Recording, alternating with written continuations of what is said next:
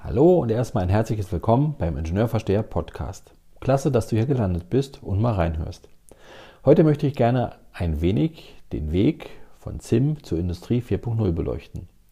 Industrie 4.0 wird die Produktion nachhaltig verändern. Mit dem ZIM-Konzept gab es bereits vor mehr als 30 Jahren erste Ansätze für die Fabrik der Zukunft. Es ist fast 30 Jahre her, dass ein Schlagwort durch die Fertigungsindustrie ging. Computer Integrated Manufacturing, CIM.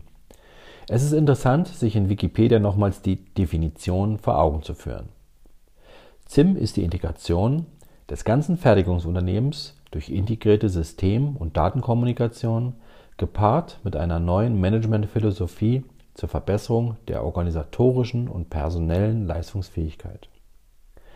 Unter der Bezeichnung Industrie 4.0 ist nun die vierte industrielle Revolution in vollem Gange. Die Definition hört sich ähnlich an wie beim ZIM-Konzept. Es gibt Stimmen am Markt, die behaupten, dass die vierte industrielle Revolution nur ZIM mit einer neuen Bezeichnung ist. Sicherlich gibt es Überschneidungen, dennoch kann man die vierte industrielle Revolution nicht mit ZIM direkt vergleichen.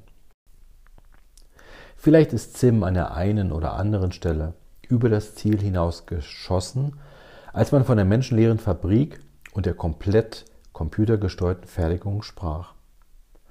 Aber mit einem Ansatz lag Zim definitiv richtig. Mit der ganzheitlichen Sicht auf das Unternehmen und der Integration der kompletten kaufmännischen mit der technischen Welt sowie einer zentralen IT-Infrastruktur bzw. einem durchgängigen Datenmodell. In vielen mittleren bis großen Unternehmen ist die Integration der kaufmännischen Welt mit der Fertigungsebene heute Realität. Das PPS-System ist mit der CAD-CAM-Welt integriert und ein zentrales MES-System verbindet und steuert die Anwendungen mit Werkzeugmaschinen und Robotern. Ein Blick in viele mittelständische Unternehmen zeigt, dass hier viele, aber keineswegs alle Unternehmen diesen Schritt bereits erfolgreich und durchgängig gegangen sind. Eines lässt sich definitiv sagen.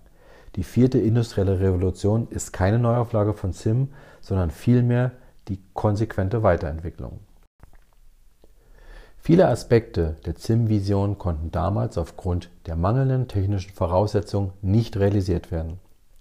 In den letzten 20 Jahren haben sich in der IT fundamentale Änderungen ergeben. Das Internet hat sich als Standard durchgesetzt, es steht eine leistungsfähige Netzwerkinfrastruktur und Bandbreite zur Verfügung und die technischen Möglichkeiten mit Cloud und Mobilität sind aus den Kinderschuhen entsprungen. Daher war ZIM nicht falsch, nur einfach 20 Jahre zu früh. Ein weiterer gravierender Unterschied ist die Sichtweise. Zim hatte einen ganzheitlichen und monolithischen Blick auf das Unternehmen. Dabei sollte die Planung zentral erfolgen, Abläufe waren immer gleich und mit Störungen wurde nicht gerechnet. Mit der Durchdringung des Internets verschwimmen die Grenzen und die vierte industrielle Revolution macht es notwendig, dass Entscheidungen situativ und dezentral getroffen werden müssen. Der Mitarbeiter wird nicht aus der Fertigung verbannt, ganz im Gegenteil. Seine Fähigkeiten sind wichtiger denn je. Allerdings wird der Weg in die Welt der Industrie 4.0 nicht komplett geräuschlos funktionieren. Das Verschmelzen von Internet und Produktion erfordert von allen Mitarbeitern ein Umdenken und eine Bereitschaft zum Wandel. Diesen Wandel gilt es aktiv anzunehmen und zu vollziehen. Gerade hier tun sich die Menschen oftmals schwer, wenn es darum geht, die Komfortzone zu verlassen. Die Berufsbilder werden sich nachhaltig verändern. Viele Jobs von morgen gibt es noch nicht und viele heutige Berufsbilder wird es morgen nicht mehr geben. Daher ist es wichtig, umzudenken und sich fortlaufend zu qualifizieren. Die Ansprüche an die einzelnen Berufe werden sich erhöhen. Des Weiteren werden einfache manuelle aber auch geistige Tätigkeiten durch Roboter und intelligente Algorithmen schrittweise verdrängt. Sprach man damals von Wertschöpfungsketten, sind es heute Wertschöpfungsnetzwerke.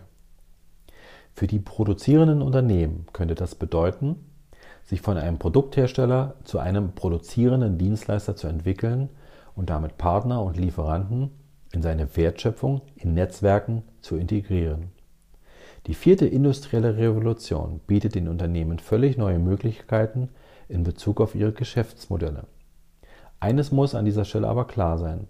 Ein Wertschöpfungsnetzwerk stellt komplett neue Anforderungen an die Unternehmen, sowohl an die IT-Infrastruktur als aber auch an die Denkweise, die bei Mitarbeitern und der Geschäftsführung an die neuen Rahmenbedingungen angepasst werden müssen. Das war es mal wieder für heute. Ich würde mich freuen, wenn du mal wieder vorbeihörst. Über dein Feedback freue ich mich zu jeder Zeit. Wir hören uns.